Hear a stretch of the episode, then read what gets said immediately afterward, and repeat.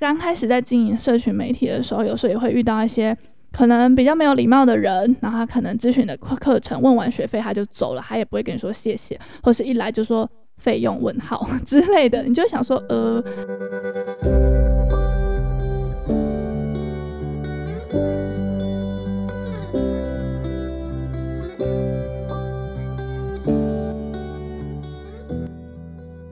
Hello，大家好，欢迎来到艾米之音。今天呢，想要跟大家聊聊我的工作。那很多人呢，可能就知道说我是一名自由工作者，可是可能不太确定说我到底确切的工作是什么。那其实我就是一位英文老师，只是说我的工作性质比较特别一点点，只是不是说像是去学校当英文老师，或是去补习班当英文老师，我是自由接案的英文老师，就是举凡是补习班的个人家教啊，或者是线上的英文课程，一直到公司的英文老师，我其实就是以自由接案的方式为主。那我自己也蛮常在社群平台上面分享我的生活，我每一天在做什么事情。那所以就会有很多朋友想说，诶，Amy，你为什么都可以用，例如说可能平日的上班时间去做指甲啊，或者去做什么一些觉得很有趣的事情，是不是当自由工作者就非常的自由呢？所以今天就想说，诶，来跟大家聊聊这个主题，因为可能现在自由工作者的这个 freelancer 这个字呢，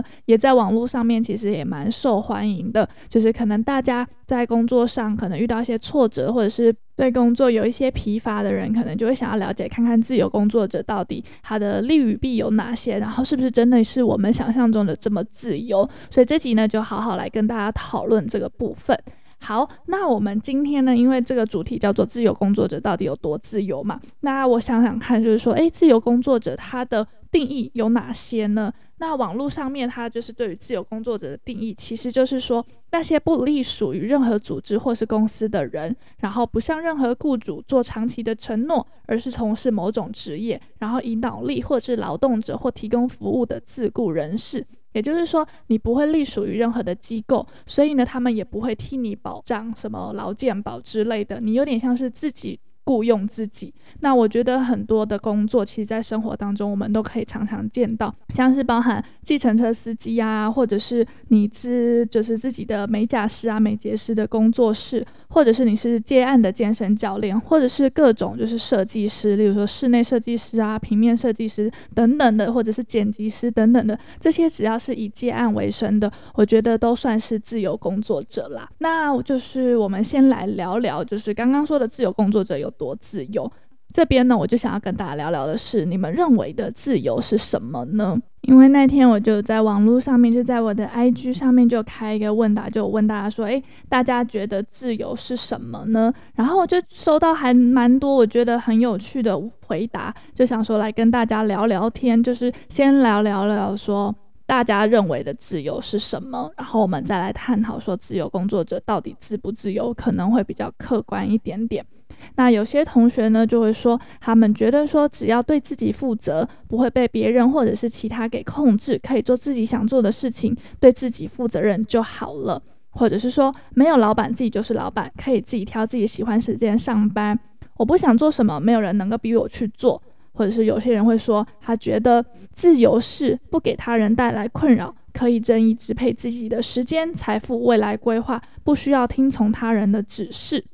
那还有一个是说，自由是能在不不伤害别人的情况下，用自己的价值观活着，喜欢自己正在做的事情，对他来说是自由。那还有一些比较文青一点的定义是说，他们觉得自由像空气，没有任何想跟来去自如，或者是说，无论身处何处，什么环境都从容自若。还有一个我觉得非常有意义的自由的定义，他说，没有恐惧的活着。为什么我会就是特别截取这几个？就是因为我记得前阵子我去上了一些佛学的课程，然后老师就说大家都想要自由，就像是很久以前有一句话说：“生命诚可贵，爱情价更高。若为自由故，两者皆可抛。”所以从这句话我们就可以看得出来说，其实从古至今我们一直在追求的就是一个自由的状态，可是好像很少人会去定义那个自由。那我自己认为说，其实每个人对于自由的定义确实都不同。那我去上了那个佛学的课程，老师就是说，其实人啊活着是不可能自由的。你只要有担心、害怕，或者是怕死，这个想法你就不自由了。因为当你拥有的再多，你拥有好多房子，拥有很多财富，拥有很多爱情，或者是拥有任何你想要的东西，可是当你一旦害怕死亡的来临，你就不自由了。我就觉得，哇，原来就是有这么酷的一个想法。所以我那时候就是想说，跟大家聊聊自由是什么的时候，我也是蛮好奇大家会有什么样的想法。那当然，我觉得就是。每个人都有自己的想法，然后你只要问自己说什么样子的状态对你来说是自由的，我觉得就够了。那我在前面几集有跟大家聊聊，就是财富自由的心态。那那一集我跟大家分享说，我自己认为的财富自由是说，我在财务规划上是很有信心的，然后不管是支出啊还是收入，我都可以很放心的去交给我自己的所做的每一个决定。那最重要的就是说，当我想要付出，当我想要爱我身边的人，当我想要对我身边的人好的时候，我是没有感到任何的压力的。这是我那个时候给自己下的一个财富自由的定义。那你要看整个全面的整个自由的感受的话，其实我觉得确实你没有恐惧的活着，还有刚刚的朋友说的，就是用自己的价值观活着这件事情，也是让我觉得是感受到很自由的一个状态。OK，所以我觉得就是大家在就是探讨说自由工作者有多自由这个部分，可以先去问问自己，你认为的自由是什么，然后你再去看看说，诶，这样子的工作性质是不是可以让你达到像这样子的效果。那除了这个之外呢，我也想要跟大家分享的是说，诶，那我们自由里面又分很多种自由嘛，像我们刚刚提到的财富自由，是大家就是一听到说，诶，自由工作者，我要录这个主题的时候，大家会很好奇的这个部分。那我也先卖个关子，晚一点呢，也会跟大家说，我当成为自由工作者这三年来，我在于我自己的财富自由状况上面的心态又是什么。那除了财富自由之外呢，我还想要聊聊的是时间自由跟心。心灵的自由，那也就是这样子，慢慢的跟大家分享我的工作性质，我工作上会遇到的问题，或者是我工作上带来的收获，是不是真的可以让这三个自由都兼具？好，那我们先来聊聊看，大家就是可能会想到自由工作者，觉得自由工作者很自由的原因，可能就是因为你们会觉得说，诶，因为时间很自由。好，我们的时间是真的很弹性，就是你想要什么时候上班，你是可以自己规划的。你只要，例如说你想要休礼拜二，你不想要礼拜二排课，那你就是不要排礼拜二的课，这是可以自己去决定的。然后呢，你也不需要逼迫自己每天就是朝九晚五，就是可能平日每天八点起床，然后六点下班等等的，然后有很多时间想要做自己想做的事情。这是我最常听到大家觉得说自由工作者的时间上面很自由的部分。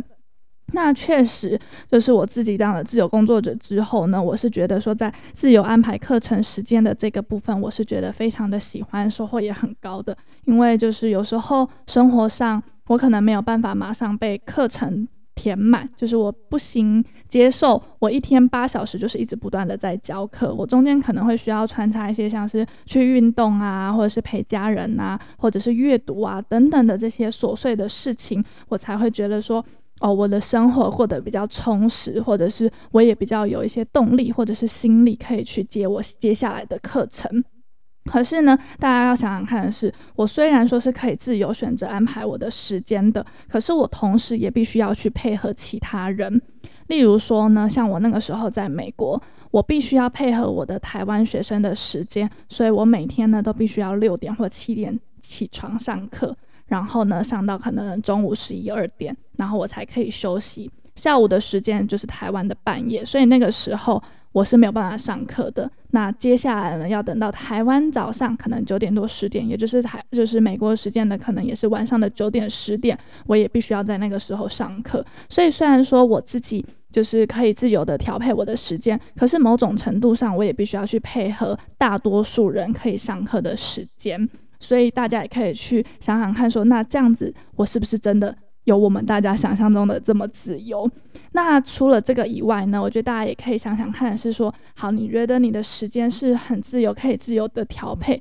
可是呢，如果今天我们是兼案性质，我们今天不隶属任何一个公司，所以任何的保险保障，我们都是要自己照顾自己的。因为这样子的关系，我们就会尽可能的想要把自己的课或者是案子接多一点。所以就我自己而言，虽然说时间是弹性的，可是我每天的工作时数。绝对是不不低于十二个小时的。那前面忘记跟大家分享，就是我的工作范畴有哪些。因为我自己是自由接案的英文老师，所以从招生到备课到真正的上课，这些全部都是我自己要准备的。除此之外，我为了要招生，我为了要打开我自己的知名度，我要接到更多的案子，我也要经营我的自媒体，不管是 Instagram 啊，或者是我的 Line Official 啊，或者是还有 Email 的一些过程，其实都是需要花很多很多的时间的。有时候，就算你不是在真正的在上课，你也是在工作。例如说，我有时候在运动，学生讯息来，或者是有人要咨询课程，我就是要马上回复。那个时候我也是在工作，所以就是。嗯，怎么说呢？自由工作者他基本上生活跟工作是绑在一起，它是密不可分的。所以大家也可以去想想看说，说这样子对你们来说是真的真正的时间自由吗？OK，然后再是有同学说他们觉得，呃，自由工作者就会有很多时间做想做的事情。我觉得。嗯，这个部分其实可以看你觉得你做很多你想做的事情是哪一个部分。例如说，你想要花很多时间在逛街吗？还是你自己想要花很多时间再去学习新东西等等的？那我自己确实。就是当我就是课跟课中间有空档的时候，我确实是可能会去成品看看书，或者是如果时间够的话，我会去之前会去报名画画课，或是去运动。就是你确实可以在课跟课中间自己去调配时间去做你自己想要做的事情。可就像我刚刚说的，如果你今天想要达到财富自由，你会希望给自己更多保障，你会需要去接更多的课。那这个时候，你的时间真的有你想象中的这么多吗？就是这个还是要看每个人。那我也相信说，如果说你自己是很自律啊，或者是你自己是有好好去做你自己时间管理的人，其实不一定要当自由工作者，你自己也可以做很多你自己想要做的事情。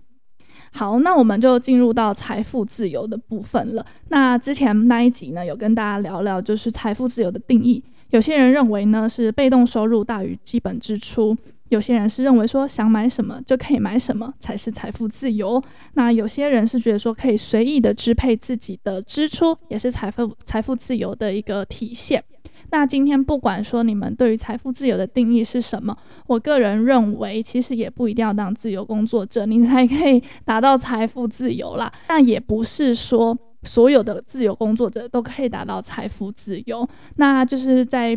打出这个题目的时候，就是我在 Instagram 分享说，诶，大家对于自由工作者有没有什么想法的时候，其实很多人都会很好奇，说哎你到底是怎么结案的？你是怎么样达到你觉得财富自由？那你有时候会不会压力很大？客源都怎么去招生的？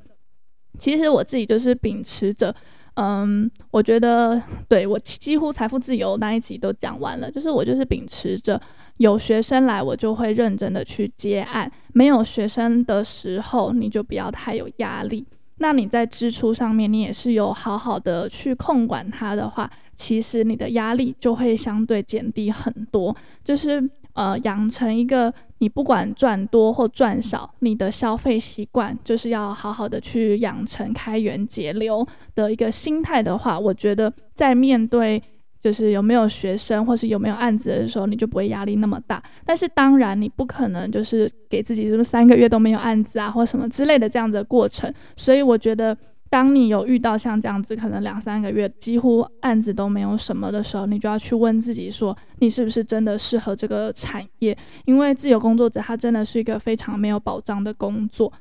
嗯、如果说像英文老师的话，我觉得英文老师性质自由工作者相对稳定，因为我们的学生至少都会，就是可能至少会上半年或一年。除非他就是来加强冲刺，什么补三个月就这样子。可是基本上他不太会说什么哦，补一个月就不补了。那我自己也有很多学生，是我从我刚回国可能三年前就一直跟到现在，或是两年前就一直跟到现在，他们是会一直稳定的、持续的上下去。所以一直以来，我这三年几乎每个月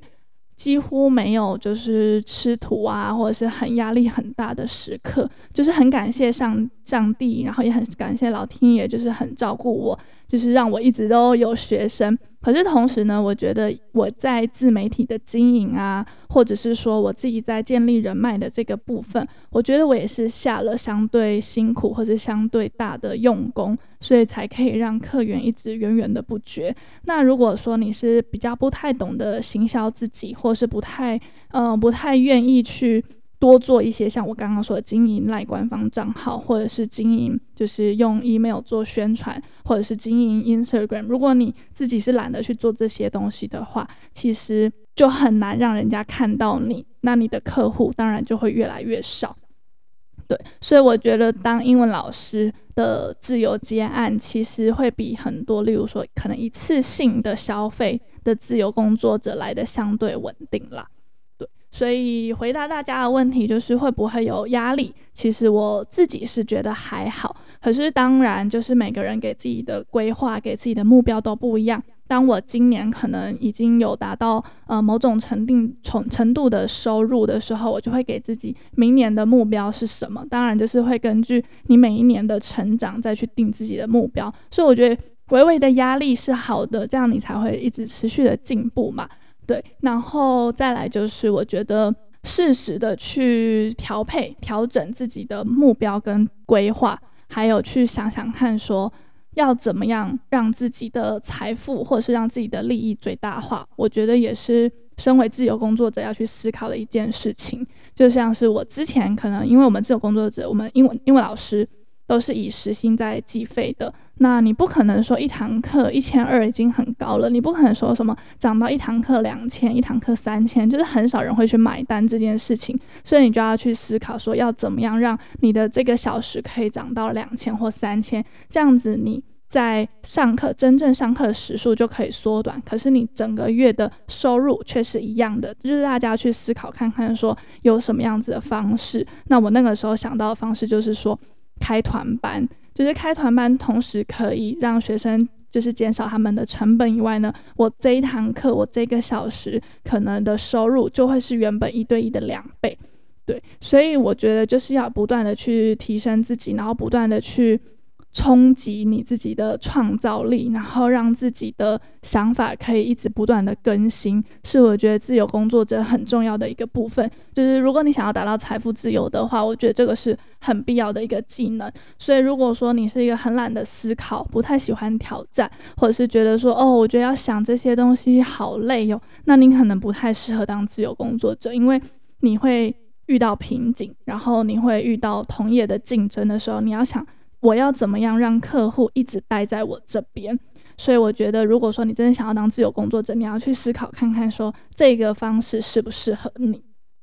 那再来呢，就是最后的心灵自由了。那心灵自由呢，我自己是觉得说，像是刚刚有人说，无论身处何处呢，或者是无论身处任何的环境，都可以从容自若，或者是说呢，可以用自己的价值观活着。我觉得这个心灵层面的自由呢，其实一样，不管你做什么样子的工作，其实你都可以达到像这样子的状态。只是说，自由工作者还是有分的非常多的性质，像我刚刚说的，可能你是教练呐，你是美甲师、美睫师啊，或是你是司机啊，或是你是英文老师，各式各样的行业都有可能是一位自由工作者。那我觉得，嗯、呃，你在身处任何环境都可以就是从容自若的这个部分，嗯，我确实觉得。可能以前出国的经验，或者是跟学生也是有很多的接触跟交流，你会遇到各式各样的学生，各式各样的家长，所以刚开始以前会很在意的事情，久了之后，你确实就会比较没有那么的走心，然后也不会觉得说，哦，好辛苦哦，就会觉得说。为什么要让自己这么委屈等等？就是你看过各式各样的人，或者是你经历过很多大大小小的事情的时候，你确实对于任何的挑战啊，或者是遇到很多不礼貌的人，你就是可能会比较没有那么在意了。对，我刚开始在经营社群媒体的时候，有时候也会遇到一些可能比较没有礼貌的人，然后他可能咨询的课课程问完学费他就走了，他也不会跟你说谢谢，或是一来就说费用问号 之类的，你就想说呃还好吗？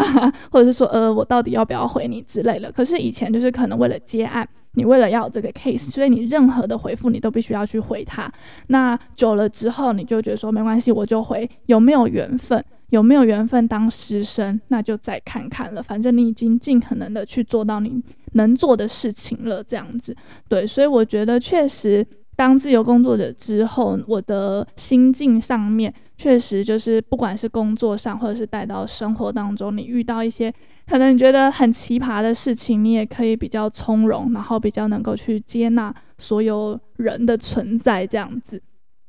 那还有就是用自己的价值观活着，我觉得这个确实可能是自由工作者蛮大的一个好处。就是像我是教英文的，所以我的价值观，我在英文学习上，或者是我想要带给学生的东西，因为我是主导者，所以我可以用我的价值观带给我的学生。那当然，学生买不买单是他的事情，我不会说为了要去迎合学生，然后就换了我自己的价值观。例如说，像是我在教英文的时候，我会提供很多不同样子的音档给大家，不同国的口音给大家做练习。因为我其实一直是秉持着说，我们之所以要学英文，并不是说要去炫耀说英文多好，或是为了要进入到多厉害的公司，而是说我觉得这个语言这个工具可以带我们大家去看到更多不一样的选择，然后也会可以让自己的国际观，或者是让自己。的，就是怎么说呢？眼界可以更开阔。那这个时候，你不是说只有跟英美人士交流才需要英文，你跟全世界的人交流，你都需要用到英文，因为这就是我们的 global language。所以，对于有一些学生，他可以，他可能来就说我只想要学英国腔或美国腔的话，我是不会妥协的。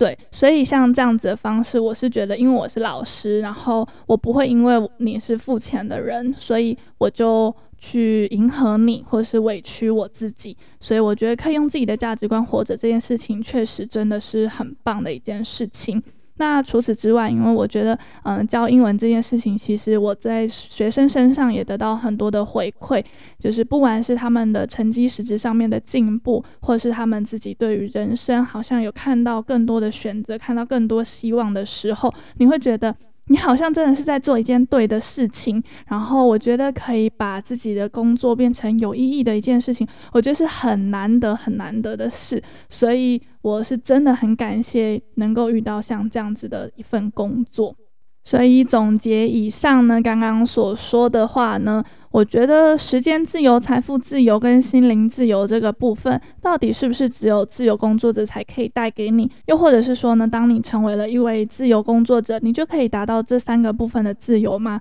那这个部分的答案呢，我觉得就留给听众你们自己去回答自己。那如果说你有一些心得，也欢迎，非常欢迎你，就是留言告诉我，跟我分享，会非常非常的开心哦。OK，好，那再来就是可能有一些朋友。会想要知道的是，成为一位自由工作者，那我的心态啊，跟秘诀到底是什么呢？其实我自己是觉得就是两个，第一个就是自信，第二个就是自律。为什么要自信呢？我觉得你当一位自由工作者，你自己就是你自己的品牌，你自己就是你自己的招牌，你就是你自己的名片，所以你一定要好好的去经营你自己，你一定要喜欢你自己。如果你自己都不喜欢你这个品牌，那别人要怎么喜欢你？像我每一次在跟大家咨询我的课程的时候，我不管面对到什么样子的学生，我都可以很有自信的跟他分享我的课程。那如果他不买单，我也不会难过。那这个自信不是自负，不是说哦，我不接受任何人的意见，而是说你要很确信你自己是在做对的事情，你要很确信说你收了这个学费，然后你给学生的东西是真的是有价值的，你要相信说你提供的服务或是产品是连你自己都很喜欢的东西，那你这样子在经营自己的品牌的时候，别人也比较容易买单。那第二个就是自律，就像我前面说的。如果说你今天想要成为一名自由工作者的话，你要达到财富自由，你就是必须要努力的去接案嘛。那如果说你就是工作一天休一天，工作一天休一天的话，那你可能当然你的案子就不会很多。那你没有好好的去经营你每一个社群，或者是好好的去分享你的工作，或者是好好的去做社交这一块的话呢，你也不一定能够可以一直接得到案子嘛。所以我觉得自律这个部分也很重要，就是要告诉自己有案子的时候，我觉得就是尽可能的就是去接它，因为。嗯、你永远不知道什么时候这个机会会没有，所以我自己一直秉持的观念就是说，我有能力，我在不伤害我自己的身体的情况下，我在不会太累，会伤害到我自己的健康的情况下，我能接案，我就会接案。那这个健康呢，除了身体的健康以外，我觉得心灵的健康也很重要。如果今天你案子多到就是你每天压力都很大，睡不好，没有时间运动，吃饭随便吃的话，我觉得确实就要调整一下脚步。可是如果说你今天就是诶时间很多，然后你又只想要跟朋友 hang out 啊或等等的，那当然我觉得你可能过三个月你就会说啊薪水好少啊。可是你要记得你到底花了多少时间在经营这个品牌上面，对，所以我觉得自信跟自律是两个还蛮重要的心态跟秘诀。那最后呢，就是想要跟大家分享的，就是说，其实自由工作者真的没有大家想象中的这么自由。我们都是用一些很琐碎、很零散的时间去做自己的事情。例如说，我可能就是用空档跟空档之间去回复讯息啊，或者是说，可能在运动就是休息的过程当中，就是要回答学生的问题等等的。甚至有时候在运动、在做有氧啊，或者是在开车的时候，你就会想说，哎。这个部分可以怎么样做加强？我还可以怎么样去优化我的课程？我还可以怎么样去行销我自己？就是你会生活当中就是不断的一直有新的想法，那同时你也是不断的在进步啦。对，所以如果说你是喜欢挑战自己，然后也希望说可以做出一些自己的成绩的话，确实自由工作者真的可以让你在生活上面有很大的成就感跟收获的。但是如果说就像我前面讲的，你是不擅长经营社群网站，或是你是不习惯去推销自己的话呢，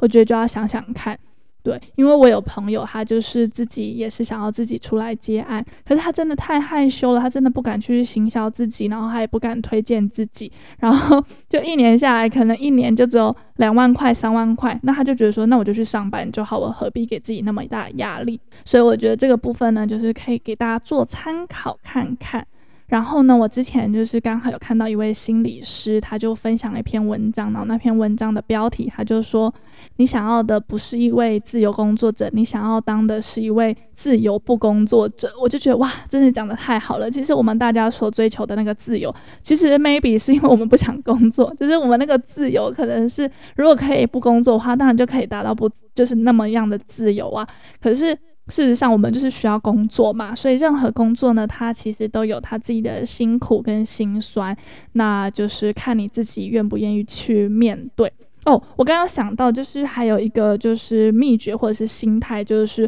我觉得像我前面说，我会遇到各式各样的学生或者是家长，就是大家可能有些人有礼貌，有些人不礼貌，有些人尊重你，有些人不尊重你，或者是他来询问，或者是他就是。没有下定决心，或者问了问题，他又跑去找别人，我觉得这都是很正常的事情。那就是不要太走心，你只要对得起自己，然后其他都是缘分。对，就是把它交给缘分。你只要有尽力的去分享，然后告诉他你自己的嗯想法。那如果说他就是勉强的留下来了，但是后来合作的不愉快，我觉得也没有意义啦。对，所以大概是这样。那如果说你今天听完这集，喜欢这集的分享的话呢，也欢迎分享给你的亲朋好友们。然后，如果你有任何想要跟我分享的心得的话呢，也欢迎到我的 Instagram 小盒子私讯我，告诉我你们听完这集的想法。那我爱米之音，我们就下集再见喽，拜拜。